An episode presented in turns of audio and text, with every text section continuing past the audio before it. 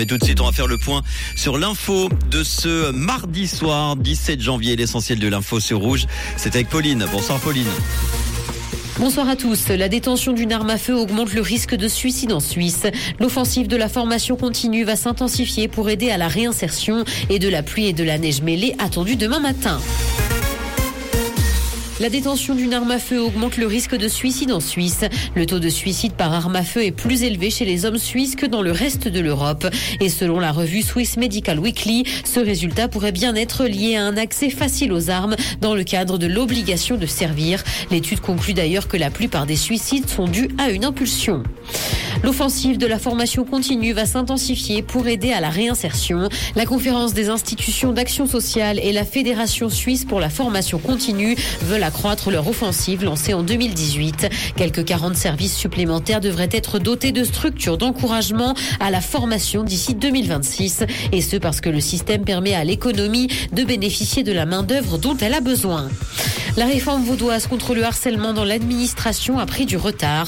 Le canton avait promis de mieux lutter contre après les révélations sur des dysfonctionnements au sein du groupe Impact, épinglé notamment pour avoir classé sans suite des signalements de harcèlement à l'UNIL. Ce dispositif avait été promis il y a plus d'un an et aurait dû entrer en vigueur au 1er janvier.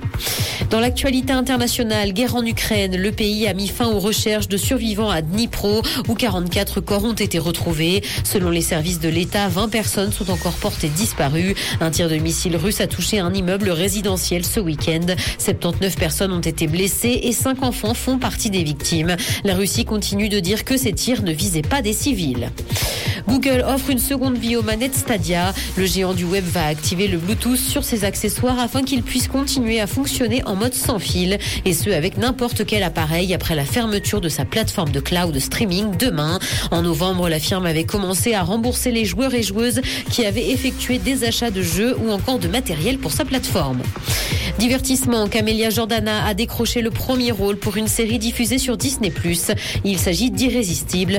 L'actrice et chanteuse incarnera une créatrice de podcast à succès qui a un coup de foudre pour un mathématicien. Sauf que dès qu'elle se retrouve en sa présence, elle est prise de crise d'angoisse. La diffusion est prévue courant 2023.